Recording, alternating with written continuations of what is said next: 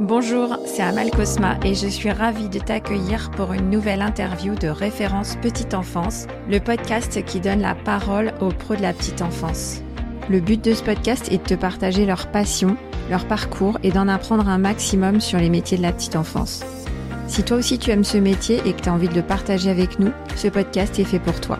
Juste avant de démarrer, quelques petits messages. D'abord, je te recommande les deux premières saisons si tu as envie de travailler tes process et ton management. Ensuite, je te demande de me consacrer quelques minutes de ton temps pour déposer une note sur Apple Podcast ou sur Spotify. Comme ça, tu m'aides à valoriser les métiers de la petite enfance en diffusant le podcast. Viens aussi me voir sur LinkedIn pour retrouver les coulisses du podcast. Enfin, j'ai aussi créé une newsletter que tu peux retrouver dans les notes de l'épisode dans laquelle je partage tous mes outils de qualité d'accueil et de qualité de vie au travail parce que l'un ne va pas sans l'autre. Allez, je ne t'embête pas plus et je laisse place à l'interview de mon invité du jour. Bonjour à tous et bienvenue dans cette nouvelle interview de référence petite enfance. Aujourd'hui, on a le plaisir d'accueillir Pierre Moisset, qui est sociologue de la petite enfance. Pierre, bonjour. Est-ce que tu peux nous expliquer ce que c'est que la sociologie de la petite enfance et c'est quoi ton travail? Donc je m'intéresse effectivement à l'accueil de la petite enfance, c'est-à-dire tous ceux qui sont impliqués, bah, justement aussi à l'exception des jeunes enfants, puisque moi en tant que sociologue, je n'ai pas une formation qui me permet de, recueillir, de travailler le point de vue des jeunes enfants. Ça c'est plutôt effectivement le domaine d'expertise des psychologues, des neurosciences et des, euh, des domaines en tout cas qui sont dotés des des outils qui leur permettent de mesurer, d'observer et de, de, réfléchir à ce que les, les, jeunes enfants vivent, comment ils le vivent et comment ils évoluent, etc. Donc moi je m'intéresse à tout le reste, c'est-à-dire les parents, les professionnels, les politiques, euh, les accompagnateurs de professionnels, tout le contexte des politiques d'accueil du jeune enfant. Il n'y a pas beaucoup de monde en sociologie qui travaille spécifiquement sur les questions d'accueil de la petite enfance et de petite enfance. Il y a quelques sociologues de l'enfance, mais on va trouver peut-être encore plus rarement des sociologues autour de la vraiment de la toute petite enfance. Quand je t'ai connu, en fait, c'était par euh, les pros de la petite enfance, le site internet euh, d'information de Catherine Lelièvre, et donc je lisais tes, chroniques, et c'est vrai que je me suis dit tiens. Ça, c'est un métier que je connais pas. Et l'article en particulier que tu as écrit qui m'a euh, poussé à te contacter à l'époque, c'est celui où tu avais sorti des résultats de recherche sur la façon dont les professionnels de la petite enfance percevait le travail en micro-crèche et euh, comment voilà comment était perçue la, micro-crèche par les pros de la petite enfance. Et j'avais bien aimé ton article parce que pour une fois, c'était quelque chose d'assez euh, positif. Et moi, en tant que gestionnaire de micro-crèche, eh bien, euh, j'étais ravie de découvrir ce point de vue positif sur les micro-crèches. Comment t'es arrivé en tant que sociologue à devenir sociologue de l'accueil petite enfance? Moi, j'étais en fait sociologue de la famille de formation euh, en, doctorat de sociologie de la famille qui était qui portait sur toute autre chose, qui portait sur les questions conjugales en fait. Dans mes premiers travaux, enfin dans mes premières recherches de boulot que j'ai fait pour commencer, commencer à vivre ma vie, enfin à gagner ma vie en tant que sociologue, j'ai contacté euh, le Conseil général notamment de Seine-Saint-Denis à l'époque et qui euh, m'a amené à avoir mes premières études en tant que consultant euh, autour de la petite enfance, que je ne connaissais pas du tout à l'époque. Je connaissais pas ce domaine, je n'étais pas parent, donc je, je, je, débarquais vraiment par opportunité, on va dire à l'époque, vraiment par. C'était une commande, quoi. C'était une commande et une commande quand, j'aurais dit que j'étais sociologue de la famille, euh, ils ont fait le lien, ils ont dit bah tiens, euh, contactez le service des crèches. Et le service des crèches avait à l'époque une chef de service qui était assez dynamique, qui commandait plein d'études, plein de, démarches auprès de son service, parce que le département de, de Seine-Saint-Denis est un des rares départements gestionnaires de crèches euh, en France, avec le Val-de-Marne. Ils ont un grand service hein, d'une cinquantaine de crèches départementales. Et donc là, ils avaient un projet d'une grande étude auprès des parents usagers des crèches départementales. Mais au préalable, j'ai fait une toute première étude par entretien auprès des professionnels des crèches euh, départementales. Donc j'ai eu l'occasion d'interroger, euh, on une quinzaine de professionnels, EJE, auxiliaires de périculture, euh, puricultrices, directrices d'établissement, etc. Et puis après, j'ai eu l'occasion de faire ma première grosse, grosse étude, une étude par questionnaire, 1000 questionnaires auprès des parents usagers des, des crèches départementales et 50 entretiens auprès de ces mêmes parents. Donc ce sont deux démarches très, très différentes en, en, sociologie, ce qu'on appelle une démarche quantitative, les questionnaires, et une démarche qualitative, les entretiens. Donc voilà comment j'ai mis le pied à l'étrier, et donc après je me suis retrouvé de fait dans la petite enfance. Ce qui était une opportunité au départ est devenu euh, finalement un intérêt, puisque j'ai découvert un domaine, j'ai découvert euh, des métiers, j'ai découvert des dilemmes, j'ai découvert des enjeux autour de ce métier. Et finalement, je, je m'y suis senti assez vite, assez bien. J'ai euh, continué à travailler après en tant que sociologue dans ce domaine-là. Dans un premier temps de ma carrière, j'ai beaucoup travaillé autour du point de vue des parents. que ce soit donc dans cette première étude ou dans ce qu'on appelle des diagnostics territoriaux, c'est-à-dire des, études de besoins de mode, de mode d'accueil de la petite enfance sur des territoires, sur des villes. Ça m'a amené à faire plusieurs études par questionnaire, par entretien, plus ou moins fouillé, sous différents angles, auprès des parents dans toutes les situations d'accueil euh, possibles et imaginables accueil en crèche, accueil en halte garderie à l'époque, accueil euh, en assistant maternelle, en assistant maternelle non agréé, euh, des personnes qui, enfin des femmes qui accueillaient elles-mêmes leur enfant de manière contrainte, des femmes qui accueillaient elles-mêmes leur enfant de manière choisie. Donc voilà, on a fait, j'ai pu explorer un peu la parentalité dans pas mal d'états, dans pas mal euh, de strates, de, on va dire, de, de, de l'univers social, ce qui m'a vraiment amené à réfléchir euh, sur la question de qu'est-ce que c'est que la parentalité, qu'est-ce que c'est qu'être parent, et notamment qu'est-ce que c'est qu'être parent en étant confronté à cette question de l'accueil de son tout jeune enfant. Parce que quand on y pense, quand on revit, hein, quand on déplie un peu cette situation, on s'aperçoit que c'est un petit peu fou.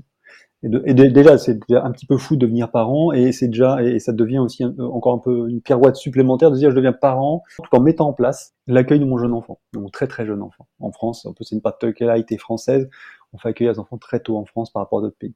entre temps, je devenais parent aussi, ça m'a permis de me prendre moi-même comme objet d'étude, hein, par ailleurs et de comprendre quel type de parent j'étais par rapport à ce que j'observais. Euh, et dans un second temps de ma carrière, donc depuis maintenant, je dirais 6-7 euh, ans, euh, je suis beaucoup plus sur la question des professionnels. C'est-à-dire que je, je, fais beaucoup moins d'études auprès des parents directement, même si c'est pas tout à fait vrai, puisque j'ai récemment fait une étude sur les parents en situation de pauvreté, les parents de jeunes enfants en situation de pauvreté.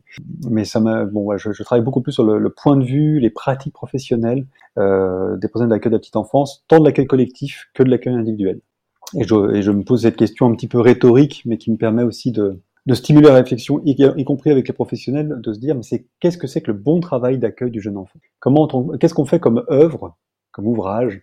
Qu'est-ce qu'on fabrique quand on est un professionnel de la petite enfance, qu'on a un professionnel de l'accueil de la et qu'on a fait passer une plus ou moins bonne journée aux enfants? Et comment on ressent ce qu'on a fait, ce qu'on a vécu avec les enfants.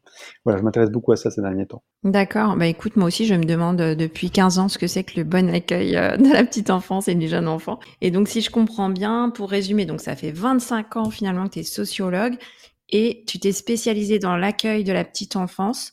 Et ce que tu dis, ce que tu précises, c'est qu'en fait, quand on est sociologue, euh, dans ton dans ta situation, en fait, tu t'intéresses à tous les acteurs, tu travailles sur euh, tous les, les, acteurs, les points de vue, donc parents, professionnels, politiques, mais, mais, tous les adultes finalement, et pas euh, les jeunes enfants. Ça, c'est intéressant. Et, et, ton travail, en fait, c'est de la recherche, donc de la recherche qui passe par euh, des entretiens, des questionnaires et des entretiens. Euh, et donc, tu as eu une une grosse expérience sur un premier volet sur le côté parent avec euh, notamment les besoins des parents, de quoi ils ont besoin. Et donc, euh, tu as, vraiment connu la parentalité dans tous ces états.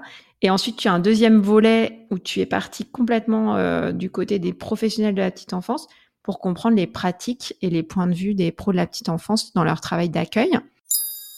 Alors, ton quotidien de sociologue, c'est quoi?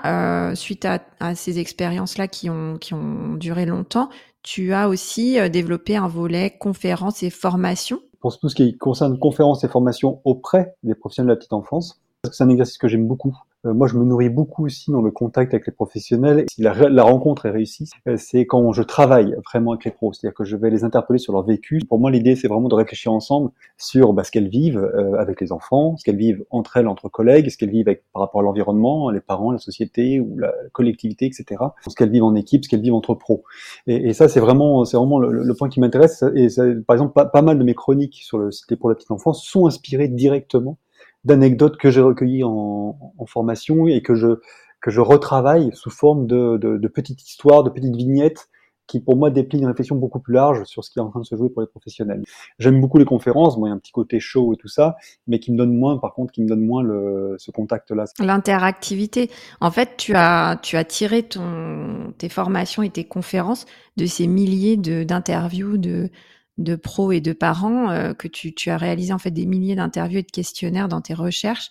Et maintenant tu, euh, tu travailles en fait euh, avec les pros sur le terrain donc c'est quoi? C'est des crèches qui te passent commande? C'est des départements? Oui, ça, en fait on est à, différents échelons. Ça peut être soit des établissements euh, pour leur équipe, soit par exemple j'ai été aussi, euh, je suis intervenu une journée entière pour un petit réseau de micro-crèches euh, dans le département de la Loire en l'occurrence. Je vais intervenir bientôt pour la, la, communauté de Valence pour une des crèches parce que j'ai déjà fait une conférence auprès de l'ensemble du service. Hein, J'avais passé une journée avec l'ensemble du service, donc là il y a beaucoup de monde. Et une, deux directrices de crèches se sont mis ensemble pour, euh, pour apparier leur journée pédagogique et que j'y retourne pour avoir un travail spécifique avec leurs deux équipes. Et c'était quoi le thème? Le thème, le, plus récurrent qui m'est demandé euh, au fil des années, c'est quand même autour des relations parents-professionnels, puisque c'est quelque chose que j'ai énormément travaillé. Mais j'ai aussi travaillé des thèmes qui sont plus spécifiquement euh, pro versus pro, c'est-à-dire les relations entre professionnels, faire équipe ou euh, s'accorder, se coordonner entre professionnels au sein d'un établissement, au sein d'une action auprès des, jeunes enfants. Mais c'est vrai que le, plus fréquent, c'est relations parents-professionnels, parce que c'est quelque chose qui est transverse aussi aux crèches et aux assistants maternels, parce que parfois ce sont des relais petite enfance qui me commandent une formation pour des assistants maternels qui se rendent disponibles un soir ou un samedi. Et là, on va se retrouver à 20, 30, en fonction des gens qui sont disponibles. Et euh, je travaille avec des assistants maternels à ce moment-là. Ok, donc finalement, ton travail de sociologue, c'est interviewer les pros ou les parents et en tirer euh, des enseignements. Et puis ensuite, euh, grâce à, tout ce travail, tu as pu développer des, des, axes pour accompagner les pros de la petite enfance sur le terrain. Donc que ce soit en conférence ou en formation. Et en plus, tu écris beaucoup de chroniques euh, qu'on peut tous lire. Donc ça, c'est vrai que c'est très sympa. Moi, je lis euh, toutes tes chroniques euh, dans le dans les pros de la petite enfance.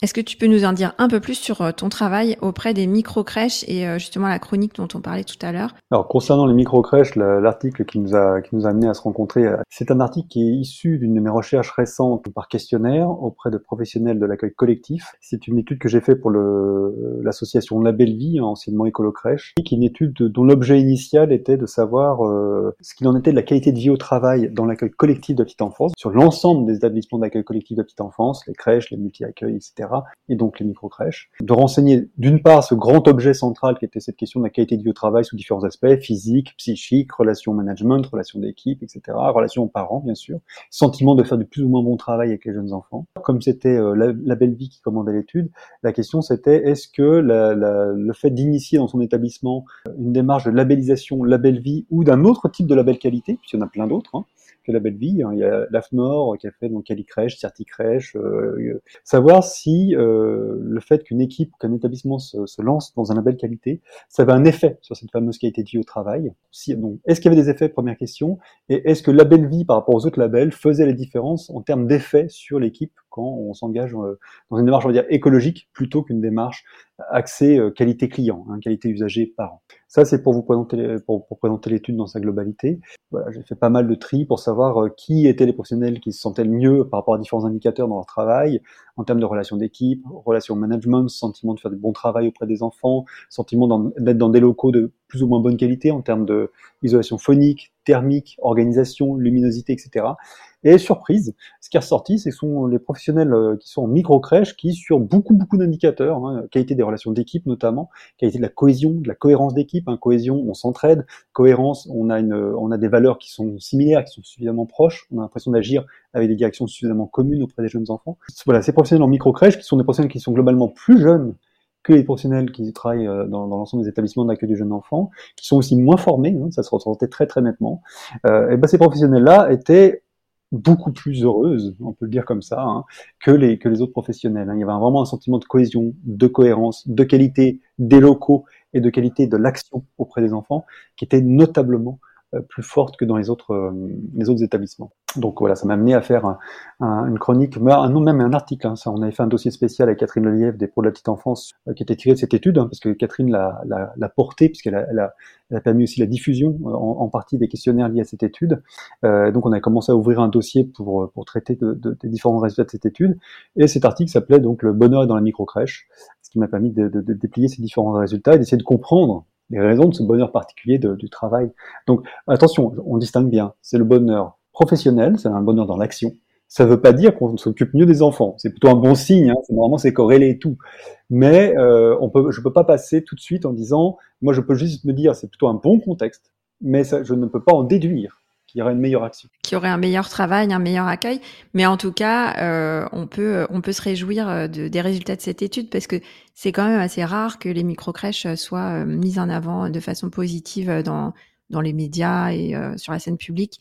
On a beaucoup de critiques et nous, les gestionnaires de microcrèches, on a beaucoup euh, parlé de, de, ton article et je mettrai le lien de cet article dans les notes de l'épisode pour que les auditeurs qui, qui voudraient le voir et qui n'ont pas euh, à l'époque lu l'article le retrouvent facilement.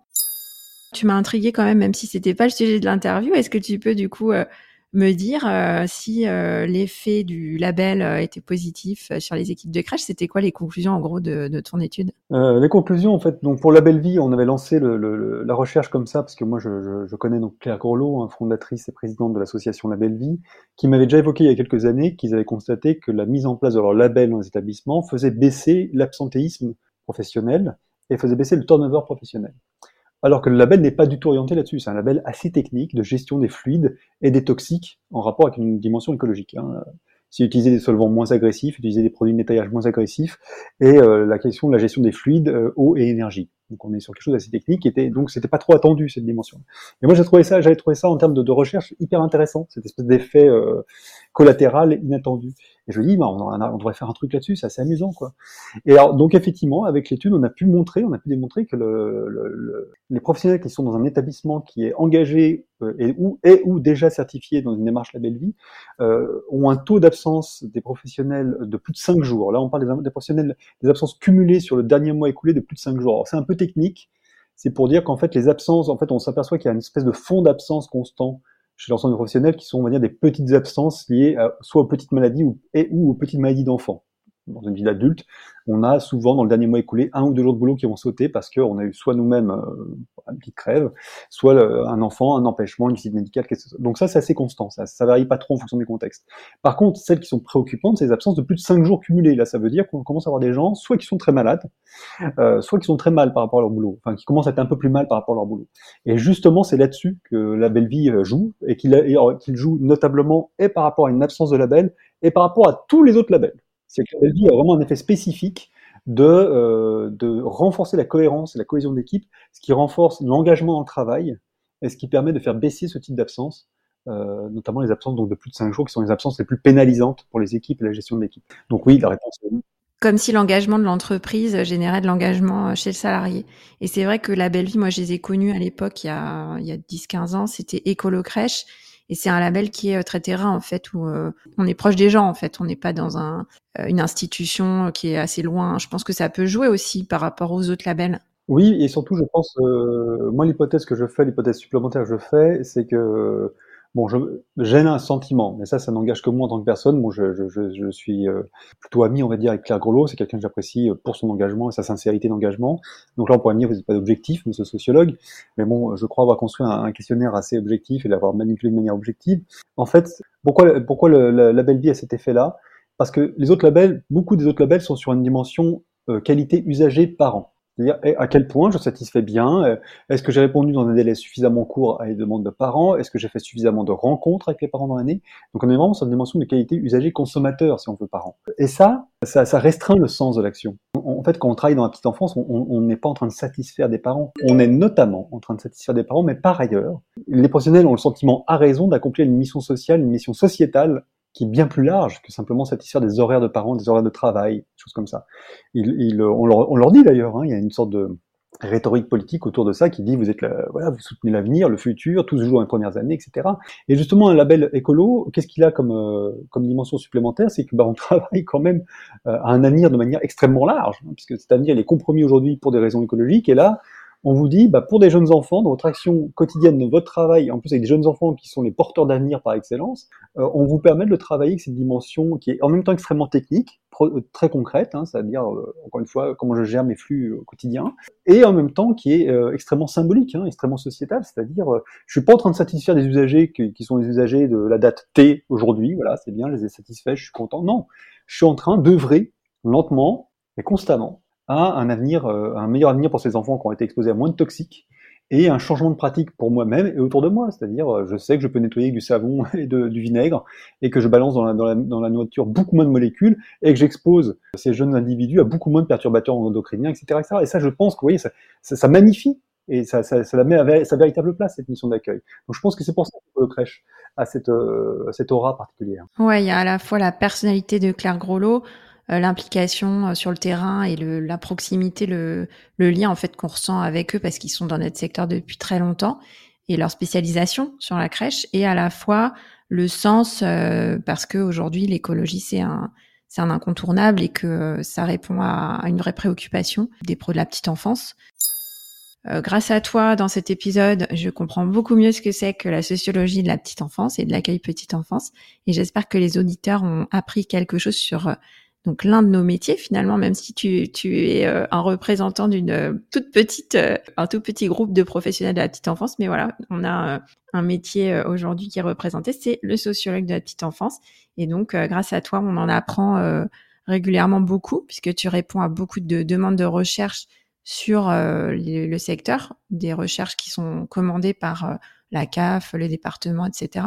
Et ça permet en fait de bien connaître notre secteur, de, définir des orientations euh, politiques. Ça permet de vraiment de, bien connaître le, métier, quoi, et l'évolution du métier et de la société. En tout cas, ça permet de les, travailler. Je ne sais pas si ça permet de bien les connaître, hein, parce que encore une fois, c'est un ouvrage qui est assez long, assez, enfin assez ample. Et moi, je suis qu'un parmi d'autres. Euh, la recherche, c'est pas quelque chose d'extraordinaire, c'est juste le fait que euh, on a un raisonnement et on a un raisonnement de manière explicite, c'est-à-dire dont les différentes étapes restent toujours présentes à l'esprit pour qu'on pas qu'on n'ait pas de contradiction, qu'on ne change pas de raisonnement en cours de route, ce qui nous arrive très très couramment dans la vie courante, hein, quand, quand, on discute, quand on essaie d'élaborer une vision, on, on, prend beaucoup plus de liberté finalement avec les règles de la raison et les règles de la, recherche, parce que c'est normal, hein, au quotidien on n'est pas des chercheurs, on est des individus et on essaye juste de vivre une vie euh, que l'on ressent comme étant un minimum, d'une cohérence minimale. Et ben quand on fait de la recherche, euh, quand je le dis professionnel, moi je les incite à avoir un esprit de recherche professionnel, au sens où quand on observe un enfant, quand on observe une situation d'un enfant avec un professionnel, un enfant avec un parent, etc., il faut se poser des questions, il faut avoir des sortes d'hypothèses en fait. C'est dire, euh, voilà, qu'est-ce que je vais observer et pourquoi je vais l'observer Et quand je l'aurai observé, qu'est-ce que je vais en déduire? Et tout ça doit être présent à l'esprit. Parce qu'on ne peut pas avoir des déductions qui sont en, contradiction avec son observation. Et quand on fait ça, on va déjà découvrir des choses auxquelles on ne s'attendait pas. Parce qu'un truc qui est génial dans la recherche, c'est qu'il y a une forme de poésie, c'est-à-dire qu'on on se pose des questions, on a des visions en tête, hein, bien sûr, qu'on a des, a priori en tête, hein, qu'on travaille un petit peu. Mais si on prend le risque d'aller chercher des choses dans le réel, eh ben on a, on, peut avoir des belles surprises. Et avoir des surprises, c'est-à-dire se, faire totalement dérouter. Ça ne sera pas justement une question, une réponse en oui ou non. Ah, bah, j'ai trouvé ce que je voulais ou non, j'ai pas trouvé ce que je voulais. C'est j'ai trouvé ce que je cherchais pas. Et des fois, c'est emmerdant, c'est pas quoi en faire. Mais souvent, c'est très amusant. Et que les professionnels puissent connaître ça, euh, avoir des petites démarches pour pouvoir connaître ça avec des enfants, pour pouvoir connaître ça avec des, adultes, avec elles-mêmes. Je trouve ça vachement sympa parce que, mais aussi, ça fait, ça fait avancer. Entre parents et professionnels, on peut avancer autour de justement un travail de compréhension de l'enfant qui se fait pas quelque chose qui, qui, est apparenté à la recherche. Après, bien sûr, il y a beaucoup plus d'affect, il, y a un engagement personnel qui n'est pas le même, mais comprendre un enfant, c'est quand même faire des hypothèses sur qu'est-ce qu'il est en train de vivre, qu'est-ce qu'il nous manifeste avec son absence de parole, souvent, et comment on peut réagir à ça. Et bah, des fois, on se gourde, des fois, on se euh, des fois, on découvre quelque chose de tout à fait autre, mais il faut prendre ce risque, et c'est ça qui est intéressant. Ouais, écoute, je ressens beaucoup de passion euh, dans la façon dont tu parles de ton métier. Ça, c'est euh, indéniable. Je pense que tu es un, passionné, tu es hyper investi auprès des pros de la petite enfance. C'est une découverte, je pense, pour euh, beaucoup de pros de la petite enfance. Et euh, je te remercie beaucoup pour ce temps et pour euh, bah, tout ton travail auprès de nous. Tu fais partie de ces pros qui élaborent autour de l'enfant, autour de l'accueil. Finalement, la meilleure façon de s'occuper des enfants, c'est d'en parler et d'y réfléchir.